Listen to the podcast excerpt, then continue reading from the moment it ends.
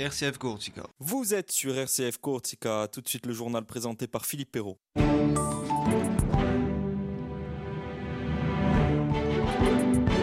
Bonjour à tous, l'actualité en Corse aujourd'hui avec la réélection pour un deuxième mandat à la tête de l'université Pasquale Bauli de Dominique Federici. Dans ce journal, nous évoquons le cinquième Vinexpo qui débute aujourd'hui à Paris.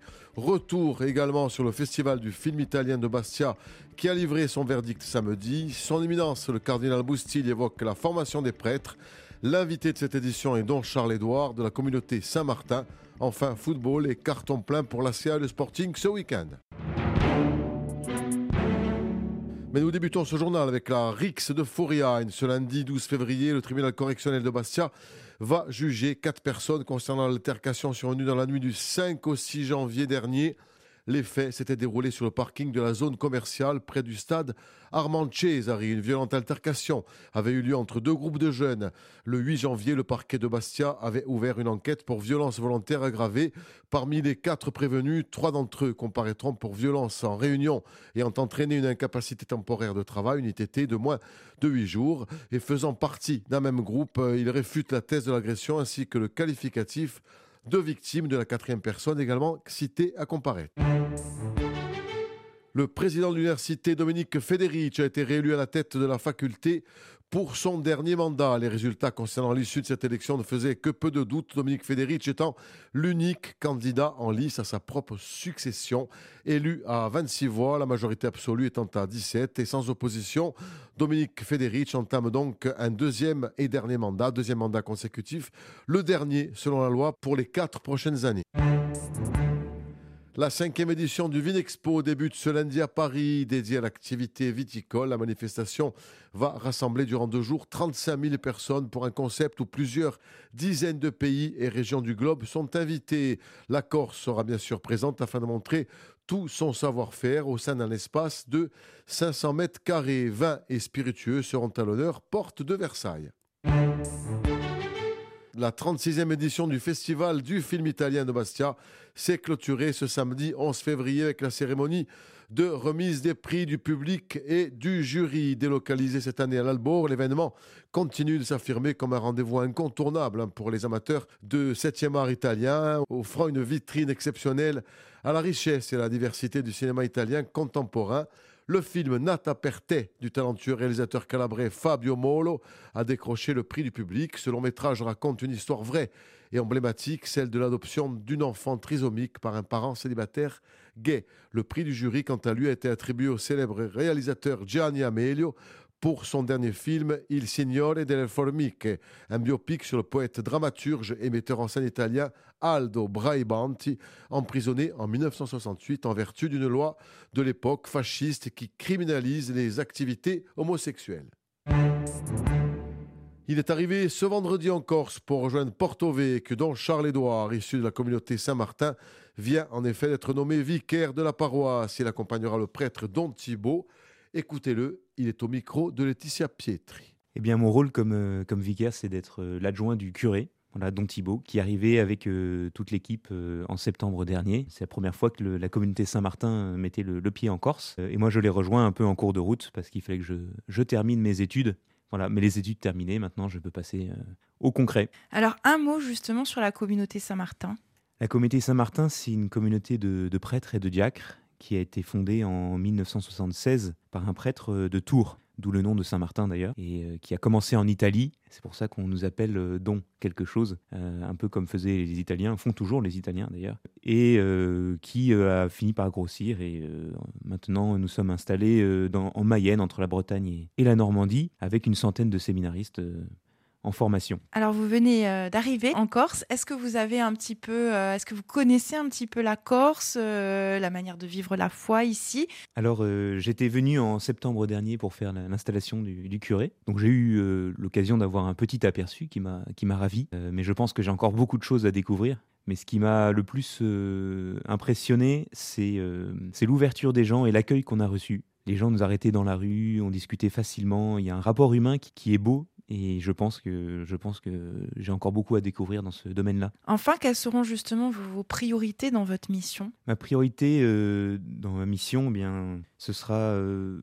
peut-être d'avoir une, attention particulière euh, pour tout le monde de la jeunesse, puisque dans la paroisse, je m'occupais particulièrement de, de superviser les, la formation catéchétique, formation religieuse. effectivement, avoir un, point d'attention voilà, à tous ces jeunes, ces enfants qui grandissent et qui ont besoin aussi qu'on soit là, qu'on leur donne du temps. Voilà, donc Charles-Édouard qui était notre invité ce matin à 7h40, une interview que vous pouvez écouter en intégralité en rediffusion ce soir à 19h12 ou bien d'ores et déjà en podcast sur nos pages Facebook, X et sur le site de la radio rcf.co. Son éminence, le cardinal Boustil, était cette semaine à Rome afin de participer à une conférence internationale sur la formation des prêtres, une conférence sur laquelle il est revenu ce matin dans l'émission Parole d'évêque, où il a également commenter l'actualité. On l'écoute au micro de Raphaël Lalou. Moi, j'ai essayé de transmettre aux prêtres qui venaient un peu de partout dans le monde euh, un message d'espérance, de joie et d'enthousiasme. Il ne s'agit pas d'être euh, superficiel, mais il s'agit de leur donner un peu de vitamine C pour qu'ils puissent vivre leur ministère avec passion. Donc moi, j'ai mis l'accent sur euh, le changement d'époque, nous vivons tellement de changements climatiques, politiques, économiques à tous les niveaux. Donc l'Église, elle aussi, change, évolue. Il faut que les prêtres s'adaptent. Et donc je proposais aux prêtres d'avoir une double vision dans leur mission, en cette époque qui est la nôtre, parce qu'il y a pas mal de défis.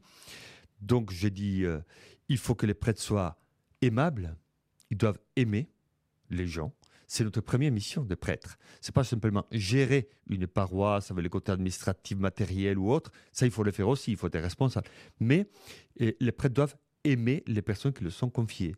Ils sont pasteurs. Pasteurs pour un peuple. Ce peuple est fait des personnes. Donc la première mission, c'est d'aimer. La deuxième mission, je leur ai dit, c'est de transfigurer les vies. Jésus, quand il passe dans la vie des personnes, il change. Quand il rencontre Sachez, la Samaritaine, un paralysé, un lépreux, un aveugle, quand Jésus passe dans leur vie, il change l'état et l'avenir de ces personnes. Donc un prêtre, quand il passe dans la vie des personnes, doit transfigurer, changer. Parce que nous voyons quand même que la vie est dure. Il y a beaucoup de douleurs dans la vie d'aujourd'hui, il y a beaucoup d'injustices, il y a beaucoup de souffrances, il y a beaucoup de personnes qui sont blessées par la vie. Ils portent la cicatrice d'une vie dure. Donc je pense qu'il est important que quand ils rencontrent des prêtres, qu'ils puissent trouver réconfort, consolation, et qu'ils puissent retrouver aussi des personnes qui vont leur dire, allez de l'avant, le Seigneur est avec vous. Du football pour finir carton plein pour les deux clubs corse en Ligue 2 à l'occasion de la 24e journée. La victoire et la manière face à une lune de ces bêtes noires, c'est ce que l'on peut retenir du succès de la CA face à Guingamp samedi soir à Timizol.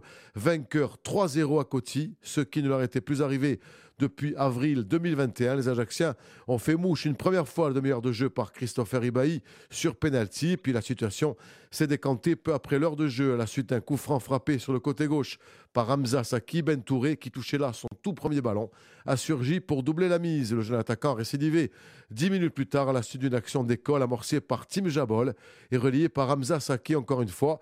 Ben Touré qui aurait même pu réussir le coup du chapeau, le hat-trick, dans les minutes qui ont suivi sans un sauvetage inespéré de la défense adverse. À l'arrivée, une belle victoire pour les Ajacciens réalistes et une belle réaction après la défaite de lundi dernier à Bastia. Écoutez, Olivier Pantalon, l'entraîneur ajaccien après la défaite de Bastia, euh, il y avait beaucoup de frustration et je pense que la, seule manière de pouvoir euh, évacuer euh, ce match-là, c'était d'arriver à battre cette équipe de Guingamp. C'était pas évident dès le départ parce que c'est une équipe performante à l'extérieur, mais je pense que les, joueurs sont allés chercher au plus profond d'eux pour aller gagner ce match. Nous, du banc, on sentait une équipe qui était quand même un peu émoussée. On a laissé beaucoup d'énergie quand même à Bastia, même sur le plan nerveux, ça nous a coûté et on a senti chez certains un petit peu de fatigue. Malgré tout, tout le monde a tout donné pour aller chercher cette victoire. Ça a été difficile au départ parce qu'on est tombé sur une équipe de Guingamp et qui cherchait à nous empêcher, ils venaient nous chercher très haut, nous empêcher de jouer, donc ça a été un petit peu euh, compliqué au départ.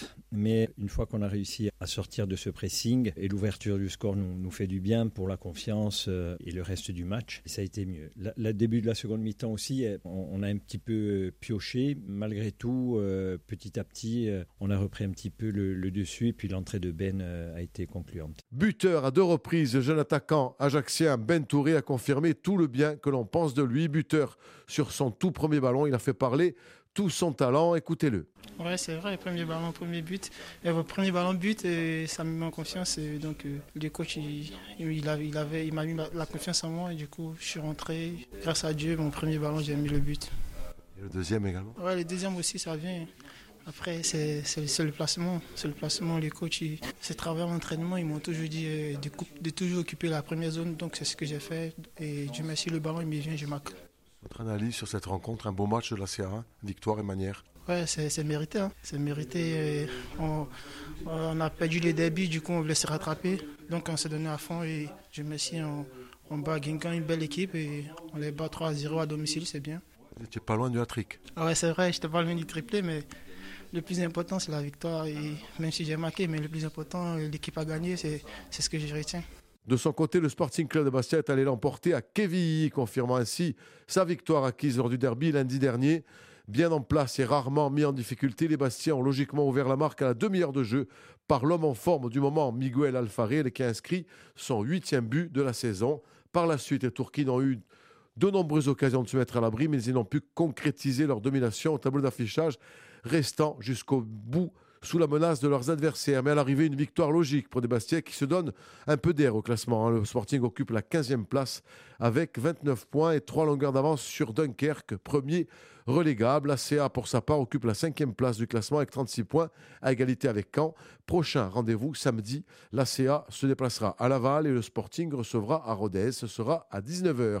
Voilà ce que l'on pouvait dire de l'actualité de ce jour. Avant la météo, nous rendons hommage à une figure du chant corse des années 80-90, Antoine Pauletti, figure du groupe Eo Graone, militant engagé, grand humaniste. Il s'est éteint hier à Ajaccio. La levée du corps aura lieu demain mardi à 10h chez Piquette. La cérémonie, la cérémonie religieuse suivra à 10h30 dans la cathédrale Santa Maria Assunta. La météo pour finir avec le froid qui persiste un peu partout dans l'île, des rafales de vent sur le littoral ouest et le Cap Corse. Les nuages étaient présents sur l'ensemble de l'île ce matin avec température assez basse. Elles ont varié de 6 à 12 degrés sur la moitié sud et de 10 à 15 dans le nord. Cet après-midi, le baromètre va grimper juste un petit peu.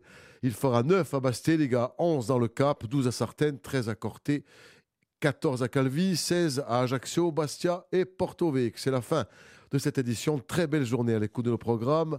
Après, un talon dédié RTF Corsica.